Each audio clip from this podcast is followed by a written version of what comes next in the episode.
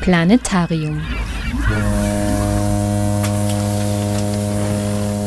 Die Sendung der Grünen Bildungswerkstatt Oberösterreich. Seit über einem Jahrzehnt unterstützt die russische Regierung unter Wladimir Putin diverse rechtspopulistische Parteien in Europa, um auf diese Weise die EU in ihrer Handlungsfähigkeit einzuschränken und geopolitisch an Einfluss zu gewinnen. Dies ist eine der zentralen Thesen des Buchs Putins rechte Freunde, wie Europas Populisten ihre Nationen verkaufen, geschrieben von Michel Raimond und Eva Zelechowski, das 2017 im Falter Verlag erschienen ist. Um über diese und weitere Thesen des Buchs zu diskutieren, war am 20. April 2017 Michel Raimond Co-Autor und Europaabgeordneter der Grünen, zu Gast in der Oberösterreichischen Landesbibliothek in Linz. Mit ihm am Podium saß Bernhard Weidinger, Rechtsextremismus-Experte beim Dokumentationsarchiv des österreichischen Widerstands, dessen Forschung sich unter anderem auf die Phänomene Neonazismus und Rechtsextremismus im internationalen Vergleich konzentriert. Gemeinsam mit dem Publikum gingen sie folgenden Fragestellungen nach. Welche Interessen verfolgen die verschiedenen Akteure der russisch-populistischen Allianz? Mit welchen Mitteln werden rechte Parteien in Europa durch die russische Regierung unterstützt? Und auf welche Weise können populistische Parteien wiederum Einfluss auf die Handlungsfähigkeit der EU nehmen? Was hat der Linzer Gemeinderat damit zu tun? Welche ideologischen Faktoren spielen bei der Hinwendung der extremen Rechten zu Russland eine Rolle? Welche Haltungen legen die verschiedenen osteuropäischen Regierungen gegenüber Russland an den Tag? Und zu guter Letzt, als wie tragfähig sind die verschiedenen populistisch-russischen Freundschaften letztlich einzuschätzen? hören Sie in der folgenden Stunde ausgewählte Passagen aus der Diskussion, die auf diese Fragen eingehen. Am Mikrofon von Planetarium begrüßt Sie Sabine Draxler. So, ich würde jetzt gerne mit Herrn Michel Reinen beginnen. Also warum dieses Buch und warum gerade jetzt? Warum gerade jetzt? Weil der Hut brennt äh, und weil wir das im Europaparlament vielleicht etwas deutlicher sehen als auf den einzelnen nationalen Ebenen, wo das, was sich da entwickelt, immer so ein bisschen als ein nationales, etwas kleineres Problem ausschaut. Und wenn man von europäischer Ebene im Europaparlament sich die Entwicklungen anschaut, sieht man, wie die Fäden zusammenspielen und welches Puzzlespiel sich da geopolitisch und strategisch ergibt. Zunächst, mir ist eins ganz wichtig, dass wir hier keine Russlandkritik als solche betreiben, weil das genau in dieses Spiel gehen würde, das da gespielt wird, dass Regierungen, Staatschefs, Politiker sich mit ihrer Nation und mit ihrem Land sozusagen gleichsetzen. Ich habe bei allen Vorträgen bis jetzt dann immer gesagt, Niederösterreich ist ja auch nicht Erwin Bröll, das hat sie seit gestern sozusagen erledigt, aber die Gleichsetzung einer Nation mit ihrem mit dem Führer sollte man nicht machen. Das heißt, es, ist, es geht hier um, um Putin-Kritik und um Putins Außenpolitik, die man sich einmal anschauen muss. Putin hat ein geopolitisches Interesse, aus Russland wieder eine Großmacht zu machen. Um das jetzt mit Europa zu vergleichen und in eine Relation zu setzen, die Europäische Union ist um das Mehrfache größer, hat äh, über zehnfache, weit über das zehnfache an Wirtschaftsleistung. Militärisch ist es zum Beispiel so, dass die Militärbudgets von Deutschland und von Frankreich gemeinsam schon größer sind als das russische, um die Relation herzustellen.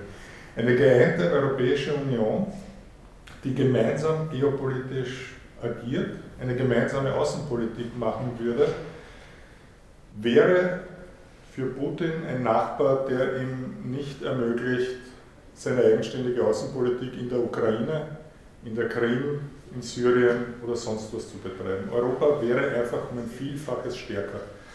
Wenn Europa getrennt ist in 28 Nationen, die möglichst egoistisch gegeneinander arbeiten und keine gemeinsame Strategie fahren und am besten noch überhaupt kein Interesse haben, sich geopolitisch um die Ukraine oder um Syrien oder um sonst was zu kümmern, dann hat er völlig freie Hand, dann ist auch sein russisches Militär in dieser Region deutlich stärker als alles, was Europa auch nur theoretisch aufzubieten hätte. Und da reden wir gar nicht, hoffentlich gar nie von praktisch. Das heißt, und das versuchen wir in dem Buch zu zeigen und nachzuzeigen, er hat ein ganz starkes eigenes geopolitisches Interesse, die Europäische Union nicht zusammenwachsen zu lassen und möglichst diffus zu halten. Die, da geht es gar nicht darum, dass sie dann irgendetwas tun soll oder dass Europa sich für irgendetwas groß einsetzen soll, sondern so handlungsunfähig wie möglich soll es sein. Das eigene äh, Interesse dahinter ist natürlich, zu Hause starker Mann sein zu können, im Nahen Osten so weit wie möglich freie Hand zu haben, in Syrien mit der Unterstützung von Assad seine Militärbasen an der Mittelmeerküste behalten zu können und natürlich das, das, das größte, auch innenpolitisch für ihn größte Thema, die Krim als Teil von Russland zu behalten und, und die Ostukraine. Das ist das strategische Ziel dahinter. Und wie wird das jetzt gemacht? Er hat eine sehr vielfältige Strategie, die zugeschnitten ist auf die jeweiligen äh, europäischen Länder, in denen er dann agiert. Unterm Strich, wenn er eine Partei oder eine Organisation finanzieren, unterstützen, medial begleiten kann, die sich gegen die europäische Einigung ausspricht, die die Union möglichst schwächt, dann ist das in seinem Interesse und dann werden die unterstützt. Und das sind in manchen Ländern auch zwei Parteien, die sich überhaupt nicht äh, vertragen und nicht an einem Strang ziehen, solange sie beide gegen eine starke Europäische Union äh, ist, ist im Betrieb. Es ist zum Beispiel so, dass in Frankreich lange Zeit seine Hauptunterstützung Marie Le Pen gegolten hat. Jetzt im Präsidentschaftswahlkampf zeigt sich auch Fillon als russlandfreundlich und europakritisch und da merkt man schon, dass sich die Unterstützung da zu verschieben beginnt. In Deutschland ist es die AfD. In Ungarn, wenn wir vielleicht noch darauf eingehen können, ist ihnen mit Orban innerhalb von einigen Jahren gelungen, den vom kompletten Putin- und Russland-Kritiker zu einem seiner größten Unterstützer zu machen. Und in Österreich ist es natürlich die FPÖ, die mit besonders engen Russland-Kontakten auffällt. Jetzt wird man dann oft gefragt, naja, wie, wie stark ist da diese Steuerung? Also sind das jetzt Marionetten von Putin, die auf Knopfdruck agieren?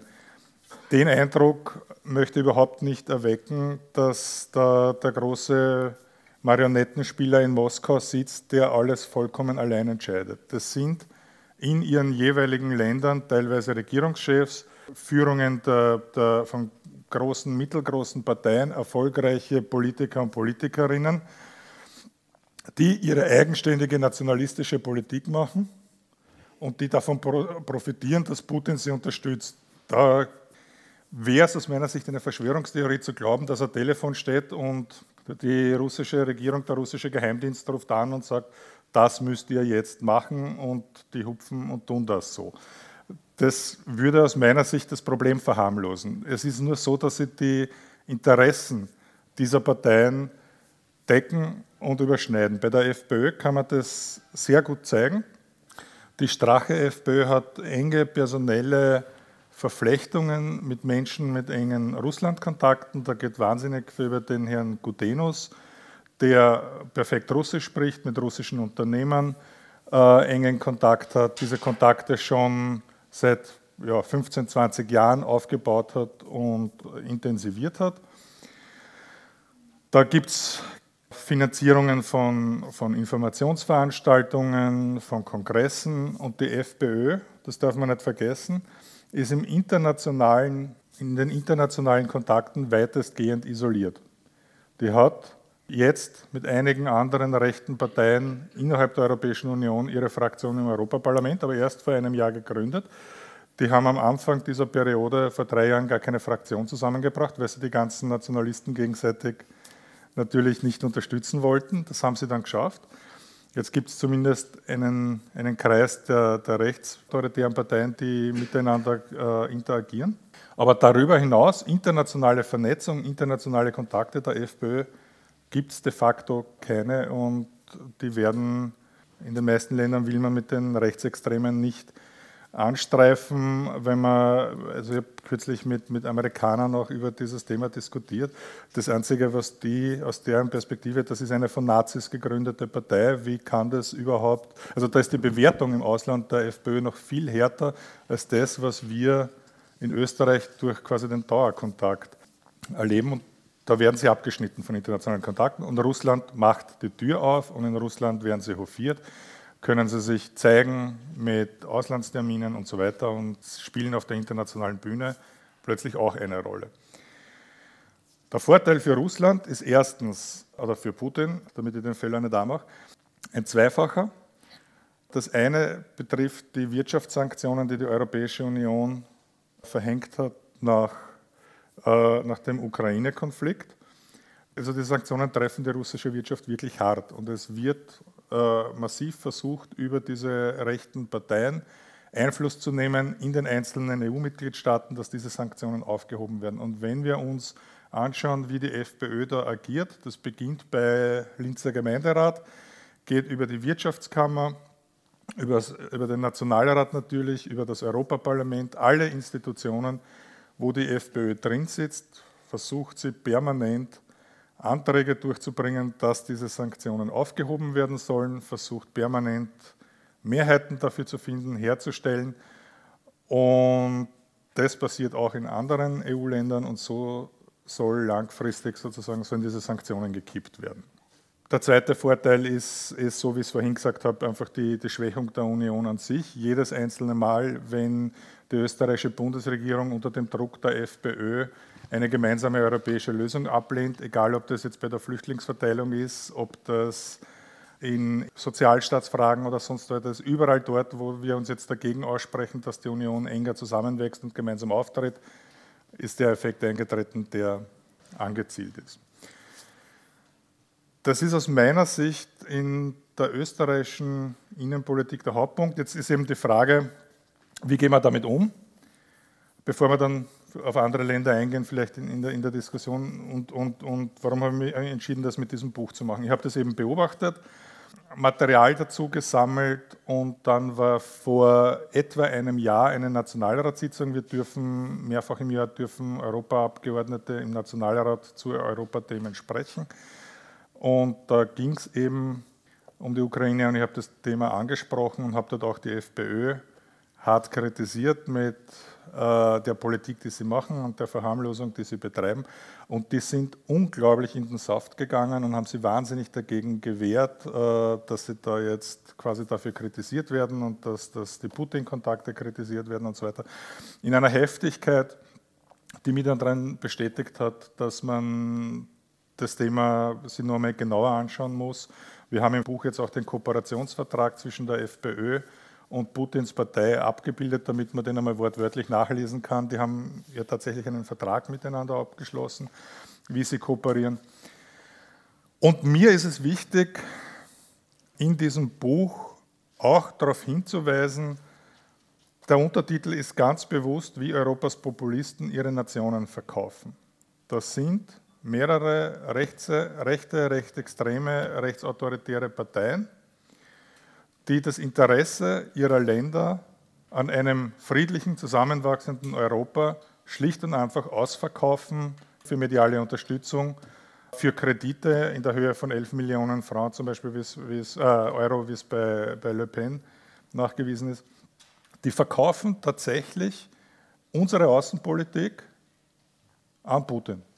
Und ich habe es ein bisschen in der innenpolitischen Diskussion satt, dass er sich als erstens als Opfer präsentieren bei, bei solchen Diskussionen und zweitens als die, die sich vor ihre Nationen stellen. Sie sind die Beschützer der österreichischen Nation. Im Gegenteil, sie verkaufen das nationale Interesse von uns und dann noch das europäische, was sie nämlich in der, in der übergeordneten Geschichte ja sozusagen in der Zukunftsperspektive wichtiger finde, die verkaufen das aus. Und man muss ihnen das irgendwann einmal abräumen, dass sie die Patrioten sind, die sich vor die Länder stellen und alle anderen sind unpatriotisch, wenn sie auf der europäischen Ebene kooperieren wollen. Genau das Gegenteil ist der Fall. Und das möchte ich in die innenpolitische Diskussion einbringen.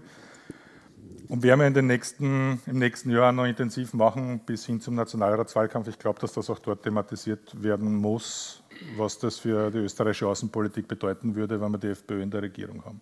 Auf das Phänomen der Hinwendung der gesamten österreichischen Rechten zu Russland in den letzten 10 bis 15 Jahren geht Dr. Bernhard Weidinger vom Dokumentationsarchiv des österreichischen Widerstands in seinem Eingangsstatement näher ein. Innerhalb der FPÖ ist der Russian Turn demzufolge vor allem ein Produkt der Ära Strache und seit 2007 zu beobachten. Am 28. November 2016 wurde zwischen der Allrussischen Partei Einiges Russland und der Freiheitlichen Partei Österreichs sogar eine Vereinbarung über Zusammenwirken und Kooperation geschlossen. Also wir vom Dokumentationsarchiv waren, wie einleitend schon gesagt wurde, gerade an einer äh, Studie beteiligt, die in fünf Ländern stattgefunden hat, ländervergleichend. Das waren die Visegrad-Staaten, also Polen, Tschechien, Slowakei, Ungarn und Österreich. Geleitet hat das ein, eine ungarische Forschungseinrichtung. Und wir fanden schon sehr bezeichnend, dass die sich entschieden haben, okay, wir machen Visegrad. Welches Land könnte man noch dazu nehmen? Was wäre noch wichtig? Österreich. Das verweist schon darauf, dass Österreich in diesem durchaus Gesamteuropa umfassenden Prozess der Hinorientierung auf Russland eine besondere Rolle spielt, wie ja auch in dem schon angesprochenen Partnerschaftsabkommen zwischen der FPÖ und dem einigen Russland von Ende 2016 zum Ausdruck gekommen ist. Was wir beobachten können über die letzten 10 oder 15 Jahre, ist etwas, was also wenn man es historisch etwas einbettet, durchaus erstaunlich ist, nämlich eine Hinwendung der gesamten österreichischen extremen Rechten zu Russland unter Putin. Das ist vor allem für das neonazistische Spektrum bemerkenswert, weil natürlich, also abgesehen davon, dass es in Österreich ohnehin eine reiche antislawische Tendenz gibt, die historisch weit zurückreicht, hat natürlich die extreme Rechte traditionell schon überhaupt nichts mit, äh, mit Russland zu schaffen. Also da geht es natürlich nicht zuletzt um die, äh, um die NS-Propaganda gegen die äh, vermeintlichen russischen Untermenschen oder slawischen Untermenschen. Äh, da geht es natürlich um die Gegnerschaft im Zweiten Weltkrieg. Da geht es um Verbrechen der, der Roten Armee äh, in der Nachkriegszeit und so weiter. Und da geht es auch um Gebietsansprüche und, und all das. Ja, also Russland ging natürlich gar nicht. Jahrzehntelang waren auch Europakonzeptionen der extremen Rechten eher so ausgerichtet, dass man sich, dass man so etwas gesucht hat wie einem dritten Weg zwischen dem Westen, repräsentiert durch die USA, und dem Osten, repräsentiert durch die Sowjetunion. Da hat man gesagt, okay, das ist alles, äh, das sind zwei Seiten derselben Medaille, das ist der kapitalistische Materialismus, das ist der sozialistische Materialismus und es braucht da etwas anderes. Und vor diesem Hintergrund ist tatsächlich diese Entwicklung, die wir jetzt sehen, in den letzten 10, 15 Jahre, dass man also nun ein neues Konzept hat, nämlich sozusagen gemeinsam mit Russland gegen den Westen, wobei Westen in dem Fall vor allem gegen die USA und gegen den Liberalismus also auch gegen die liberale Demokratie letztlich. Das ist also jetzt das neue Konzept und tatsächlich ist, also das ist auch in anderen Ländern nicht unähnlich, aber für Österreich kann ich es mit Bestimmtheit sagen, die gesamte extreme Rechte in Österreich inzwischen auf diesen Kurs eingeschwenkt. Wir beobachten im, im Dokumentationsarchiv systematisch die rechtsextreme Publizistik. Ich kann keine einzige rechtsextreme Zeitschrift nennen aus Österreich, die da eine Ausnahme bilden würde. Und das kann man jetzt, also wenn man, wenn man will, kann man das auch versuchen, ein bisschen zu gruppieren. Also es gibt einerseits das neonazistische Spektrum, da geht es um so Ideen wie David Duke, ein ehemaliger Führer des Ku Klux Klan, äh, der auch jedenfalls eine Zeit lang in Zell am See gelebt hat, unbehelligt von den österreichischen Behörden. Der hat schon 2004 formuliert, dass Russland der Schlüssel zum Überleben der weißen Rasse sei. Also auch da schon eine Hinorientierung äh, genossen. Und das hat sich in weiterer Folge, also für Österreich im Neonazismus, nach einigen Querelen, also 2004 zum Beispiel beim Rudolf Hess-Gedenkmarsch in Wunsiedel, äh, hat die österreichische Nazi-Delegation aus Protest auf ihre Wortspende verzichtet, weil dort auch russische Kameraden sprechen durften. Das hat danach äh, noch Debatten ausgelöst. Inzwischen ist man sich da weitgehend einig, sowas geht. Aber dann gibt es natürlich auch sowas wie, sagen wir, ein christlich-fundamentalistisches Spektrum, Da stehen teilweise Vertreter der russisch-orthodoxen Kirche in Österreich dafür, aber etwa auch das äh, Suvorov-Institut, falls das wem was sagt. Also so ein selbsternannter Think Tank, der im Wesentlichen aus einer Person besteht, enge Verbindungen zur sogenannten identitären Bewegung unterhält, aber dann auch so Akteure wie die REKOS, falls sich wer an die erinnern kann, die letzte Partei von Ewald Stadler, der ja auch 2014 das Krim-Referendum äh, beobachtet hat. Ewald Stadler, falls Sie sich erinnern, ehemals FPÖ, dann BZÖ, dann Rekos und demnächst weiß nicht. Das heißt, dieses Spektrum äh, gäbe es da auch. Und dann gibt es natürlich die wichtigste Akteurin der extremen Rechte in Österreich, nämlich die Freiheitliche Partei. Und da ist eh schon einiges gesagt worden. Dieser Russian Turn, wenn man so will, äh, oder diese, diese Kreml-Orientierung, ist ein Produkt der Ära Strache. Beginnt spätestens 2007. Da gibt es einen, äh, einen Österreich-Besuch Putins und eine sehr freundliche Willkommensadresse von Strache, also per Presseaussendung. Und das wird dann in den Folgejahren dann intensiviert. Also vor allem 2014 starke Intensivierung mit der äh, Krim-Krise. Zwei FPÖ-Vertreter haben das Referendum beobachtet, dann erklärt, dass das alles vorbildlich äh, durchgeführt wurde dort. Aber auch danach, also als dann die EU äh, Sanktionen verhängt hat, das Erste, was die FPÖ-Spitze tut, ist nach Genf zu fahren und sich dort mit dem russischen UN-Botschafter zu treffen und Seither vergeht praktisch kein Monat, wo nicht zumindest eine FPÖ-Presseaussendung kommt, äh, Forderung sofortige Einstellung der Russland-Sanktionen. Da gibt es auch ein bisschen Aufgabenteilung dann. Der Gudenus macht das oft, manchmal es der Starke selbst, manchmal macht der Agrarsprecher, der dann betont, wie schlecht das für die heimische Landwirtschaft ist. Dann macht der Wirtschaftssprecher. Manchmal machen es dann auch lokale Akteure, also Linzer Gemeinderat oder dergleichen. Das heißt, das ist inzwischen, also das wird inzwischen seit Jahren systematisch betrieben und der Höhepunkt dieser Entwicklung war dann natürlich 2016 dieses, dieses Partnerschaftsabkommen, was der FPÖ eine gewisse Sonderstellung verleiht, weil das eben die erste Partei ist, die erste äh, rechtsextreme Partei in Europa, die ein solches Abkommen geschlossen hat. Inzwischen hat die Liga Nord äh, auch so etwas Ähnliches gemacht. Aber bemerkenswert ist das auch vom Hintergrund, dass 2011, als äh, eine FPÖ-Delegation nach Russland gereist ist, wie so oft in den letzten Jahren, einiges Russland danach äh, erklärt hat, dass die FPÖ jedenfalls keine Schwesterpartei ist und dass für sie, also für einiges Russland, äh, die natürliche Ansprechpartnerin in der EU die Europäische Volkspartei sei. Also da hat sich äh, offensichtlich auch aus russischer Sicht seither einiges getan. Ein Beispiel für russlandfreundliche Aktivitäten der FPÖ findet man auch in Linz. Klaus Grinninger, Gemeinderat und Bezirkssprecher der Grünen Linz, über die Anfang Dezember verabschiedete Resolution des Linzer Gemeinderates zur Aufhebung der Russland-Sanktionen an die österreichische Bundesregierung.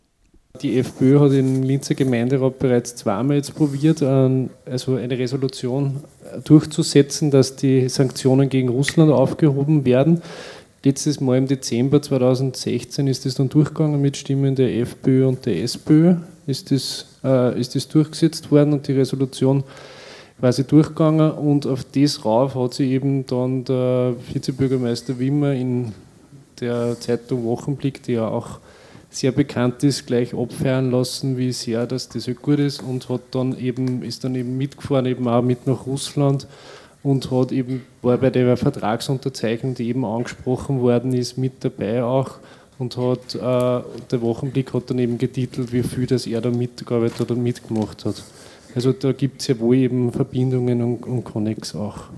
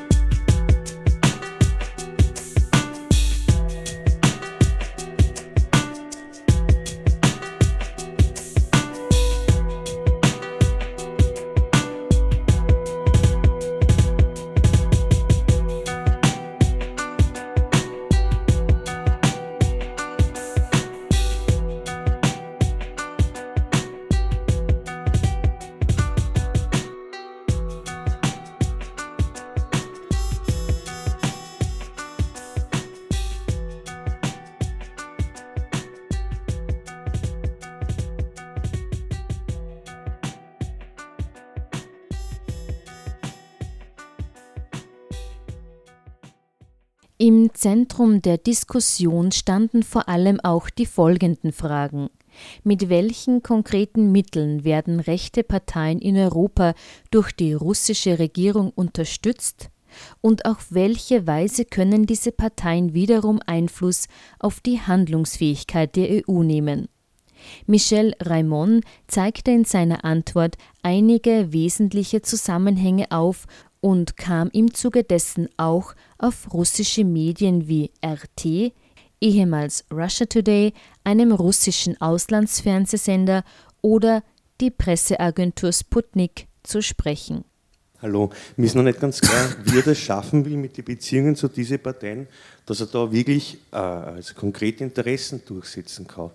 Weil die sind ja allesamt nicht in der Regierung. Und, und selbst wenn sie in der Regierung warten, ist ja eigentlich noch immer so, in, im EU-Verband ist ja noch immer quasi nur eins drüber. Ne? Das ist mir noch nicht ganz klar. Also das, das ist von Land zu Land unterschiedlich. Schauen wir es uns konkret an mit, mit Österreich und mit Frankreich. Da werden diese zwei sehr starken rechten, rechtsextremen Parteien medial unterstützt. Worüber wir vielleicht noch reden sollten, äh, ist der mediale Apparat mit äh, Russia Today und, und Sputnik, wie da im Internet quasi die Kommunikation gemacht wird, vielleicht in, ein, in einer eigenen Geschichtenaufnahme.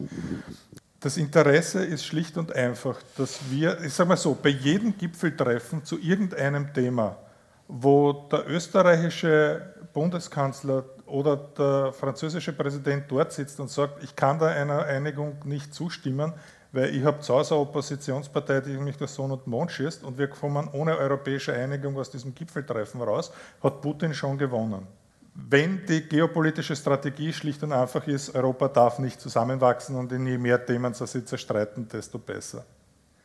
Und wenn wir jetzt mittlerweile streiten, ob wir 50 Flüchtlinge aus Italien übernehmen und das gesamte Verteilsystem damit auf der Kippen steht, jetzt wieder Tschechien sagt, wir machen nicht mit, auch mit, wir haben eine rechte Partei im Knack, die uns, die uns innenpolitisch bedroht, ja, dann ist das sozusagen genau die Umsetzung dieser Strategie. Wenn im Frankreich Wahlkampf darüber diskutiert wird, ist schon zu viel Europa, muss man das wieder zurücknehmen. Wir sind immerhin die zweitstärkste Nation.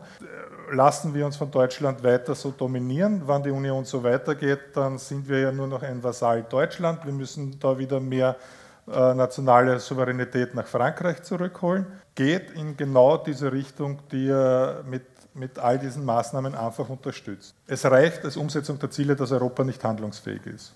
Ist meine Arbeitshypothese. Und das schafft er mit Oppositionsparteien wunderbar. Und er hat ja nicht nur Oppositionsparteien, er hat Orban ja. ja wir sind in der, in der Syrien-Frage null handlungsfähig. Und zum Beispiel gibt es auf Regierungsebene in der Syrien-Frage durchaus, und, und vor, vor anderthalb Jahren war das noch stärker, durchaus die starke Position, eine Friedenslösung in Syrien muss ohne Assad sein.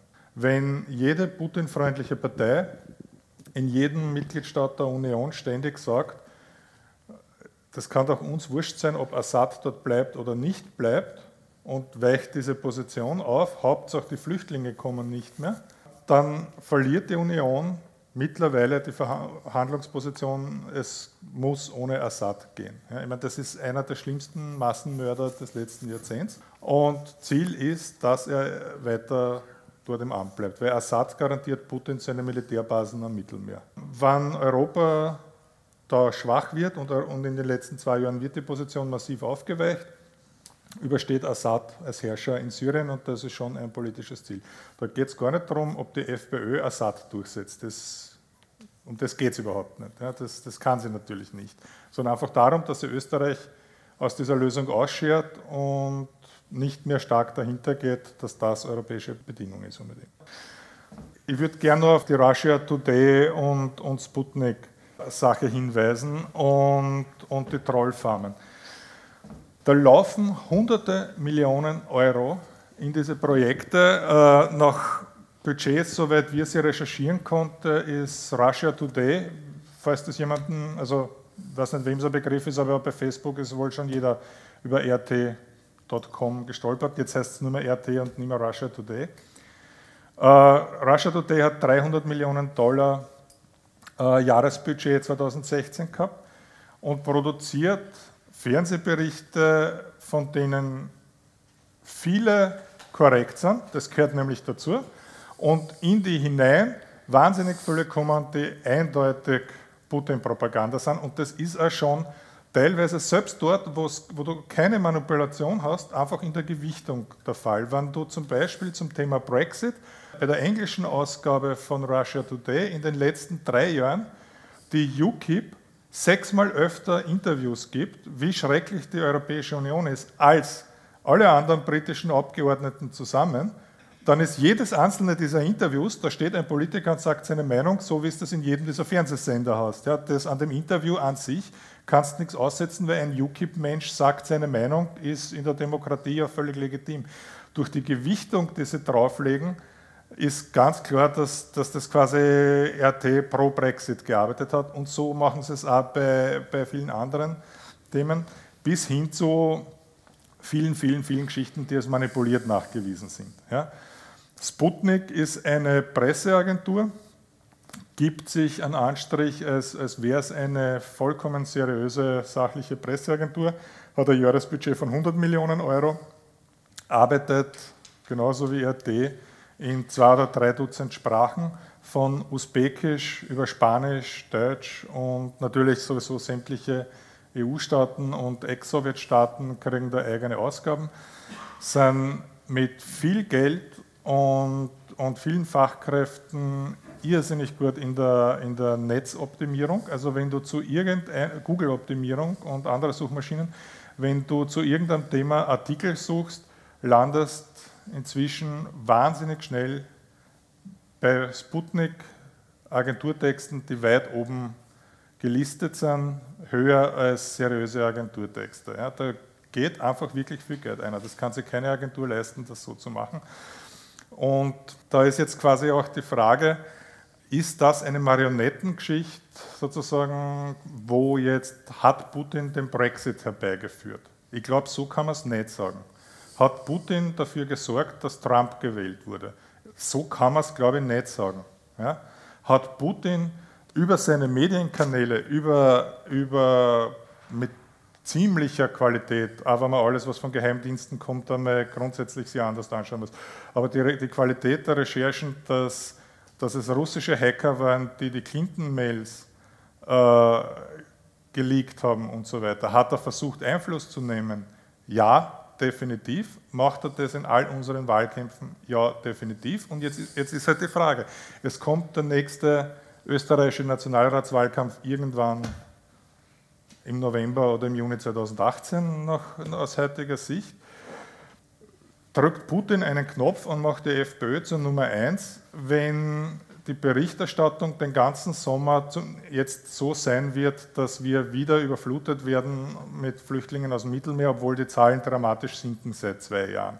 Na, er drückt nicht auf den Knopf und macht sie zur Nummer eins. Wird er medial mehrere Millionen Euro investieren, um die Berichterstattung deutschsprachig so zu färben, dass das ein Bedrohungsszenario ist? Ja. Und zwar mit einer großen Wahrscheinlichkeit, mit einem, mit einem Millionenaufwand, weil er Deutschland gleich mitbetreut beim deutschsprachigen Ding, der über dem FPÖ-Werbebudget liegt. Das muss man sich so vor Augen halten. Und das passiert. Und das passiert konstant in Dauerbeschallung in diesen, in diesen Kanälen, wofür die FPÖ wahnsinnig dankbar ist und die Geschichten natürlich auch noch teilt. Ja. So funktioniert diese Schiene. Dr. Bernhard Weidinger ergänzt zum Thema Einfluss über Medien die Aspekte einer möglichen Finanzierung durch Russland und schildert weiters, wie die FPÖ sich in den letzten Jahren ihre eigene mediale Parallelwelt aufgebaut hat. Ich wollte was ergänzen, weil Sie die Frage der Finanzierung aufgeworfen haben. Es gibt ja schon seit längerem Spekulation, eben inwieweit russische Gelder da nach Österreich fließen in einschlägige Projekte, konkret zum Beispiel zur FPÖ. Wir müssen sagen, wir wissen es nicht. Also nachgewiesen ist es bislang tatsächlich nur für den Front National. Bei der FPÖ ist es so, dass man sich zunächst mal fragen kann, braucht die FPÖ dieses Geld überhaupt? Die FPÖ steht finanziell nicht so schlecht da, hat sich ganz gut saniert, auch dank äh, Parteienförderung, dank Clubförderung. Aber selbst wenn sie es bräuchte, ähm, Gut, sagen wir, sie kriegt äh, die Deklarationspflichten in Österreich im Punkt der Parteienfinanzierung sind leider äh, so schleißig, dass es kein großes Problem wäre, diese, diese Geldflüsse zu verstecken. Zum Beispiel, wenn Sie eben wenn Sie ein Darlehen kriegen, dann deklarieren Sie zwar, dass Sie ein Darlehen gekriegt haben, aber müssen nicht deklarieren, von wem. Das heißt, das wäre grundsätzlich, und das ist ja auch beim Fonds National so gemacht worden. Das heißt, das ist ein zweites Problem. Dann ist es natürlich so, dass die FPÖ sich über die letzten Jahre eine ganze mediale Parallelwelt aufgebaut hat. Ähm, also basierend auf der Wahrnehmung, dass man in den Mainstream-Medien, den vielgescholtenen, quasi immer unfair behandelt wird, also zumindest nach Wahrnehmung der FPÖ, man gesagt, okay, wir machen einfach unsere eigenen Medien. Ne? Das sind so Dinge entstanden wie Unzensuriert.at, wie FPÖ TV, ähm, wie äh, eben der Wochenblick. Äh, beim Wochenblick ist ist jetzt kein offizielles Parteimedium, aber da ist, also allein wenn man das Personal anschaut, ist das ziemlich klar, äh, was das sein soll und wer dahinter steht. Ähm, bis hin zu äh, Medien, die weniger unmittelbar an die FPÖ angebunden sind, wie zum Beispiel das hier in Linz ansässige Infodirekt. Das ist ein äh, sehr rätselhaftes Ding, ne, weil das ein Magazin ist, das im Vergleich der rechtsextremen Publizistik in Österreich sehr professionell gemacht ist, sehr aufwendig gemacht ist tatsächlich halbwegs was gleich schaut. Also nicht so diese üblichen treudeutschen Bleiwüsten, die man sonst so sieht. Und wo aber schon interessant wäre zu wissen, wo da das Geld herkommt, ne? weil Inserate gibt es kaum. Die FPÖ inseriert, ja?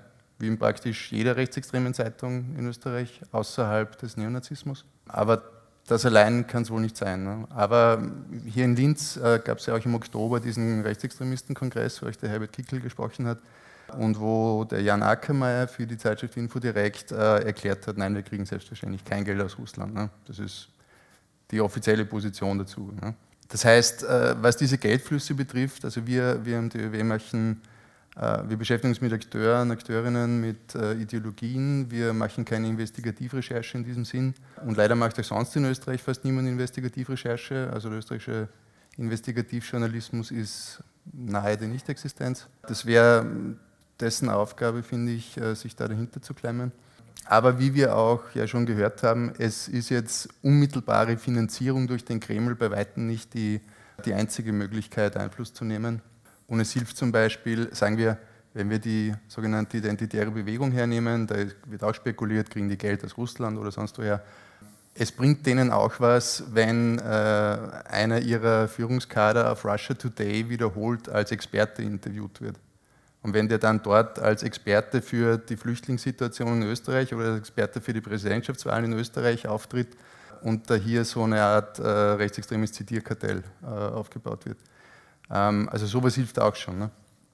Und der FPÖ hilft es eben auch, wenn Medien, die möglicherweise, also wenn russische Medien ihre Narrative spinnen, ne, so wie das schon gesagt wurde. Also wenn, wenn jetzt äh, Sputnik, wenn jetzt äh, RT und andere einfach dieselben Narrative spinnen wie die FPÖ, dieselben Rahmungen, irgendwie werden, Europa wird überschwemmt von Flüchtlingen und so weiter, dann hilft es der FPÖ natürlich auch. Und zwar mindestens genauso, wie wenn sie eine Million kriegt, damit sie das selber erzählen kann. Weil es dann nämlich mit dem, dem vermeintlichen äh, Qualitätsnachweis eines staatlichen ausländischen Mediums daherkommt. Ne? Das ist jetzt nicht Parteipropaganda, wie wenn die FPÖ das sagt, ne, sondern das staatliche russische Fernsehen sagt das.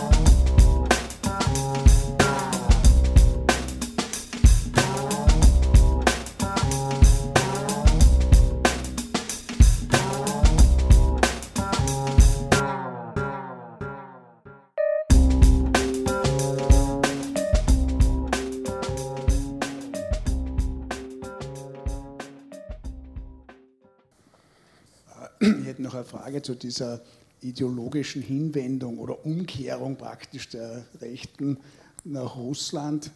Äh, das ist ja doch irgendwie verblüffend, weil es ja doch eine lange Tradition gegeben hat, dass Russland eigentlich oder auch die Russen, nicht nur Russland, sozusagen Menschen zweiter Kategorie sind und Feinde sind. Wie kann man sich das erklären, dass das so ist? Also jetzt abgesehen von diesen paar unmittelbaren Vorteilen.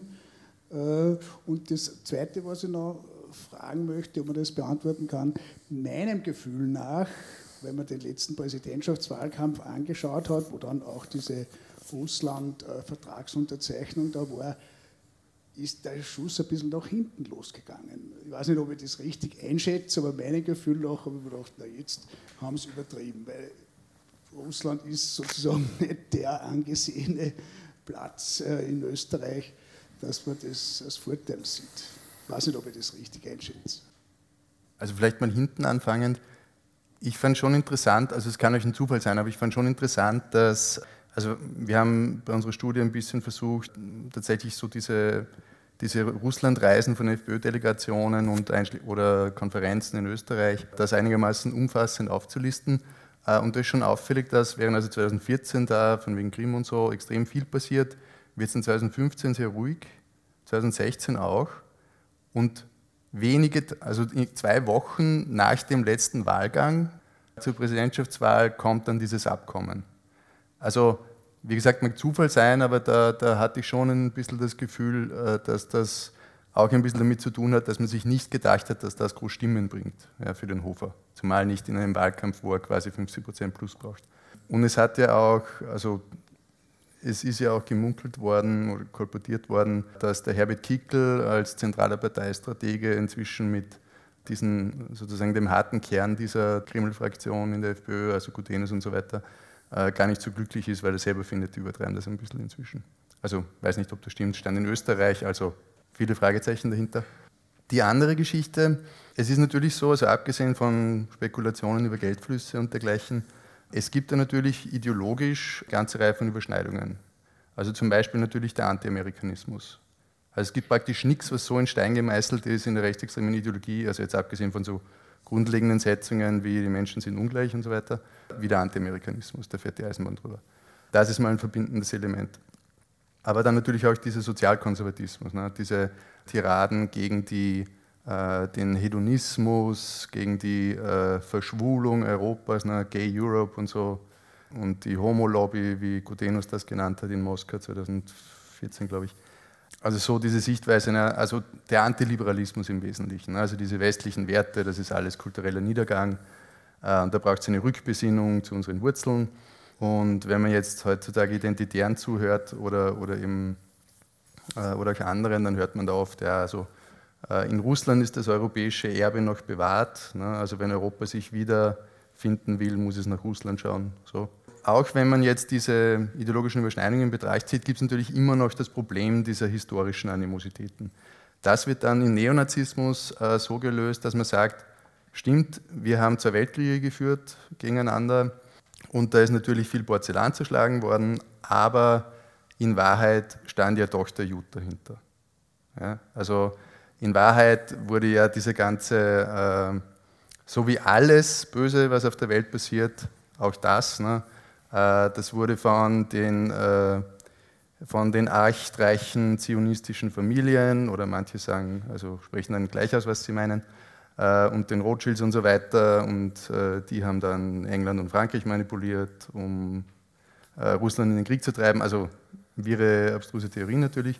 Aber so kommt das dann wieder zusammen. Ne? Und, dann, und die Folgerung fürs Heute ist dann, wir dürfen uns nicht länger gegeneinander ausspielen lassen. Ne? Achse Berlin-Moskau, Achse Europa-Russland.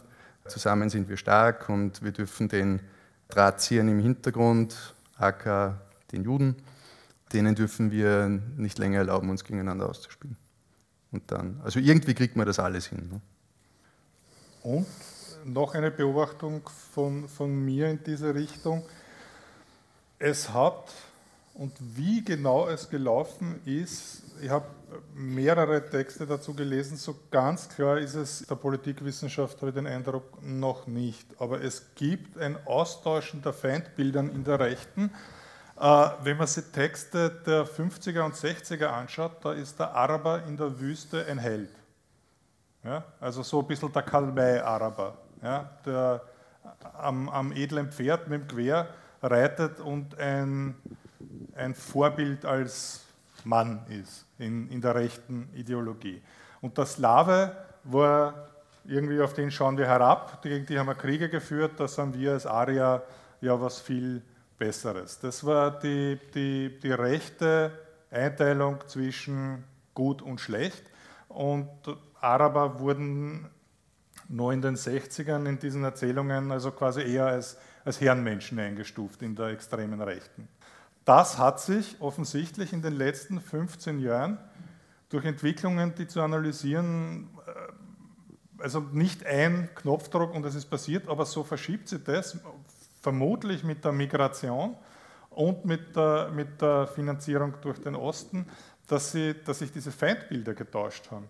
Ja, also der, sozusagen jetzt in den letzten zehn Jahren wurde in der europäischen Rechten äh, die, die Frontlinie ist nicht mehr Westeuropäer, Arier gegen Slawen, sondern wir sind alle weiße Christen und südlich davon ist der Islam und der bedroht uns, der hat das Wachstum, wir müssen uns irgendwie abschotten, die kommen alle übers Mittelmeer. Und diese Erzählung hat sich in den letzten 15 Jahren massiv verschoben mit der Abwertung eben des Islam und der Aufwertung der Osteuropäer in der rechtsextremen Diskussion. Und das ist eben nicht ein Knopfdruck, warum das passiert ist, sondern hat sich als Beobachtung in den letzten 15 Jahren entwickelt und landet in den letzten fünf Jahren dabei, dass, dass unter Putin in den, in den ganz rechtsextremen Kreisen die Russen genauso wie, wie die Deutschen sozusagen jetzt als die verteidigenden Völker des weißen Christentums gegen, die, gegen den Islam gelten. Und so hat sich diese, diese, diese Verschiebung da ereignet. Ich glaube nicht, dass, man, quasi, dass da irgendwo jemand einen Plan dazu hatte, sondern da hat sich die, die Erzählung mit den, mit den Fluchtbewegungen und so weiter in diese Richtung verschoben. Zur Frage, ob es tendenziell eine Annäherung oder eine Abkehr der osteuropäischen Staaten von Russland gibt, geben Dr. Bernhard Weidinger und Europaabgeordneter Michel Raimond ihre Einschätzungen. Was ich grundsätzlich sagen kann, ist, dass das natürlich auch äh, von Land zu Land verschieden ist und dass man natürlich historisch bedingt in Polen sehr reserviert ist gegenüber Russland und dort oder auch im Baltikum, na, da sieht man Russland als, als Bedrohung in erster Linie. Das ist in, ich meine, in Ungarn, wie ja schon erwähnt wurde, äh, gibt es da, auch, da auch eine gewisse Tradition, wo aber offensichtlich was im Umbruch ist. Aber Grundaussage wäre von Land zu Land unterschiedlich, aber tendenziell geht schon eher auf Russland zu als von dort weg. Also außer wie gesagt in den Ländern, die tatsächlich territoriale Befürchtungen haben, Estland zum Beispiel. Die derzeitige polnische Regierung ist eine der schärfsten Kritikerinnen von Putins Kurs in Europa und agiert, das ist, das ist wahnsinnig interessant zu beobachten, weil in vielen innenpolitischen Vorgängen ist wie Polen gerade von einer rechtspopulistischen Regierung da dominiert wird, nicht so viel unterschiedlich zu dem, was, was Orban in Ungarn macht. Und im Russlandkurs sind sie 180 Grad auseinander und Polen leistet massiven Widerstand. Die jetzige polnische Regierung, während Orban seit 2007 den Kurs geändert hat und jetzt zu den, zu den stärksten Säulen Putins äh, in Europa gehört. Also unter den großen EU-Staaten ist Polen für ihn am wenigsten erreichbar derzeit. Die jetzige polnische Regierung äh, liegt aus vielen innenpolitischen Gründen schlicht und einfach übers Kreuz und will keinen russischen Einfluss und wehrt sich komplett und aktiv dagegen, hat auch rechtsextreme kleinere polnische Parteien, die von Putin unterstützt werden und fährt einen extremen Oppositionskurs dagegen. Die haben das muss man auch, also das kriegt man im Europaparlament stark mit, die Polen und die drei baltischen Länder haben aus historischen Gründen, die sind noch in den 80er Jahren und Solidarność und wie die Russen kommen und und und, ja, eine, eine ganz tief sitzende Angst vor russischer Invasion und russischem Einfluss. Das ist in denen noch viel stärker zum Beispiel als Ungarn. In Ungarn war das wohl auch, ähm, ist aber unter Orban jetzt in der Tagespolitik weg. Orban hat den Kurs geändert, übrigens ganz stark unter dem Einfluss der Energiepolitik. Als der Gasvertrag mit den Russen ausgelaufen ist, die kriegen 80 Prozent des Gases aus Russland, gab es einen Deal und der war so sehr zugunsten Ungarns, dass, dass Orban plötzlich pro Putin war und jetzt baut ihnen die Russen noch das Atomkraftwerk in Baksch hin ja, und finanzieren es. Er kriegt seine gesamte Energiepolitik von Putin finanziert und hat den Kurs gewechselt. Die polnische Regierung braucht das nicht, will das nicht, hat aus der historischen Erfahrung heraus eine extreme Übernahmeangst und wehrt sich aktiv dagegen. Ja, viel stärker als jede andere Regierung, viel stärker als die westlichen Regierungen, die nicht diese historische Erfahrung mit, mit den Russen haben. Baltikum, die baltischen Länder sind viel kleiner und fallen in dem Sinn nicht auf, aber dort ist zum Beispiel in der, in der TTIP-Diskussion für mich wahnsinnig interessant gewesen, wenn du mit baltischen Abgeordneten sprichst, egal welcher Partei, ob das jetzt Linke sind oder sonst irgendwas, für die war die Handelsfrage oder sowas bei TTIP vollkommen egal. Ja, die haben gesagt, wir haben Putin vor der Haustür, wir wollen ein Handelsabkommen mit den Amerikanern und am liebsten wollen wir drei und der NATO auch noch zweimal beitreten. Es ist mir völlig wurscht, welcher Standard da aufgehoben wird. Hauptsache bitte sieben Militärbasen der Amerikaner bei uns. Ja. Das ist ein ganz anderer Zugang als bei uns, vor allem in den vier Ländern. Abschließend wurde aus dem Publikum die Frage gestellt, wie tragfähig die verschiedenen populistisch-russischen Kontakte und Kooperationen letztlich einzuschätzen sind. Dazu Statements von Michel Raimond und Dr. Bernhard Weidinger.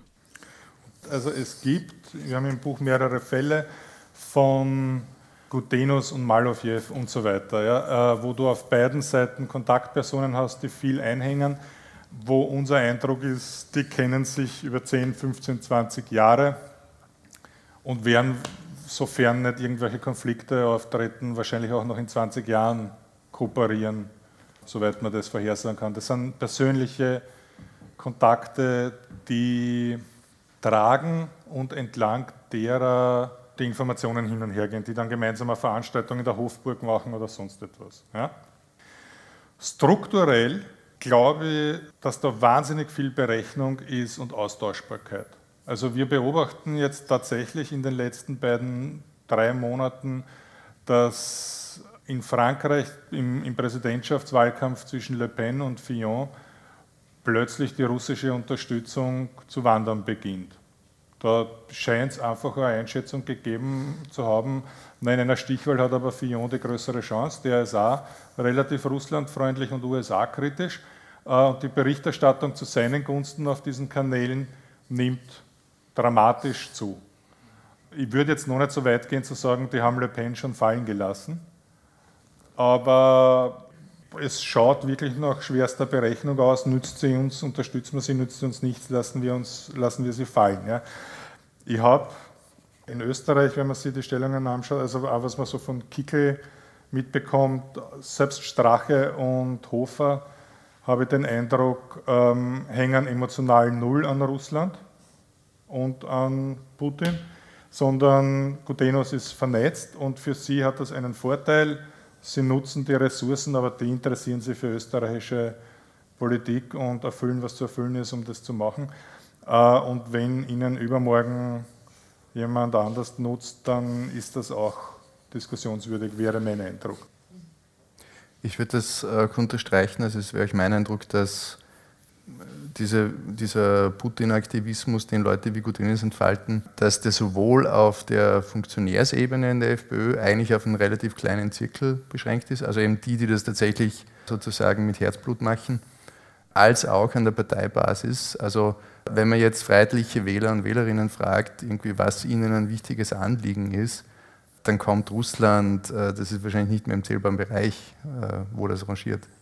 Also die wollen halt irgendwie weniger Leute im Land haben, die anders aussehen als sie selber und einen Job und so und alles andere kommt weiter nach, überhaupt Geopolitik. Also ich würde ich würd nicht äh, also aus dieser Linie der FPÖ schließen, dass das jetzt sozusagen eine repräsentative Position für die freiheitliche Klientel insgesamt wäre. Ähm, die FPÖ-Spitze Also die nehmen das, was sie brauchen, nehmen die Ressourcen, machen dieses Kooperationsabkommen, nehmen den internationalen Auftritt da drüben, bieten dem Putin-Regime plus Freunden den Zugang, machen denen die Kontakte mit österreichischen Industriellen und so weiter. Aber breitenwirksam zu sagen, ja, wir sind pro-russisch, interessiert sie ja nicht. Den Antrag im, im Linzer Gemeinderat bringen sie an, um ihren russischen Geschäftspartnern zu signalisieren, wir setzen uns für euch und gegen die Sanktionen ein. Aber damit gehen sie, korrigiert es mich, wenn ihr es anders mitkriegt habt, aber damit gehen sie in Linz nicht auf der Straße hausieren und sagen dann im Straßenwahlkampf, wir sind pro-russisch und wir haben den Gemeinderatsantrag. Ich, mhm. ich habe die These, Ihnen wäre am liebsten, Sie können den Antrag einbringen, können ihn den Geschäftspartnern zeigen und er steht nie in der Zeitung und Sie müssen ihn auch nicht erklären der Bevölkerung. So kommt mir dieses Doppelspiel ein bisschen vor. Sie hörten ein Planetarium zum Thema Putins rechte Freunde, wie Europas Populisten ihre Nationen verkaufen. Es sprachen Europaabgeordneter Michel Raimond, Co-Autor des gleichnamigen Buches, erschienen im Falter Verlag im Februar dieses Jahres, und Rechtsextremismusexperte Dr. Bernhard Weidinger vom Dokumentationsarchiv des österreichischen Widerstands. Michel Raimond und Bernhard Weidinger waren im Rahmen einer Diskussionsveranstaltung am 20. April 2017 in der Landesbibliothek Linz, veranstaltet von den Grünen Linz, zu Gast. Eine Wiederholung dieser Sendung wird am Sonntag um 15 Uhr sowie am kommenden Dienstag um 10 Uhr im Freien Radio Freistadt ausgestrahlt. Die nächste Ausgabe erscheint am Freitag, den 2. Juni 2017, wieder um 11 Uhr. Informationen zu vergangenen Sendungen und Links zum Nachhören finden Sie auf der Homepage der Grünen Bildungswerkstatt Oberösterreich unter www.ooe.gbw.at.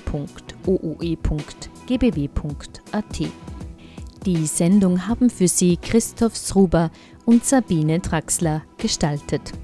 Letztere verabschiedet sich vom Mikrofon. Alles Gute und bis zum nächsten Mal.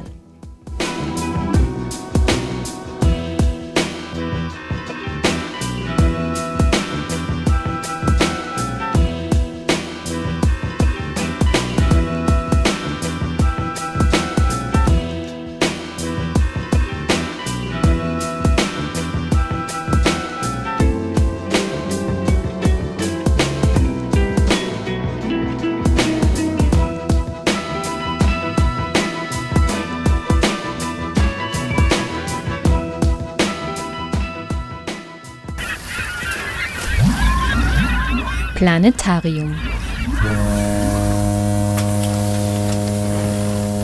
Die Sendung der Grünen Bildungswerkstatt Oberösterreich.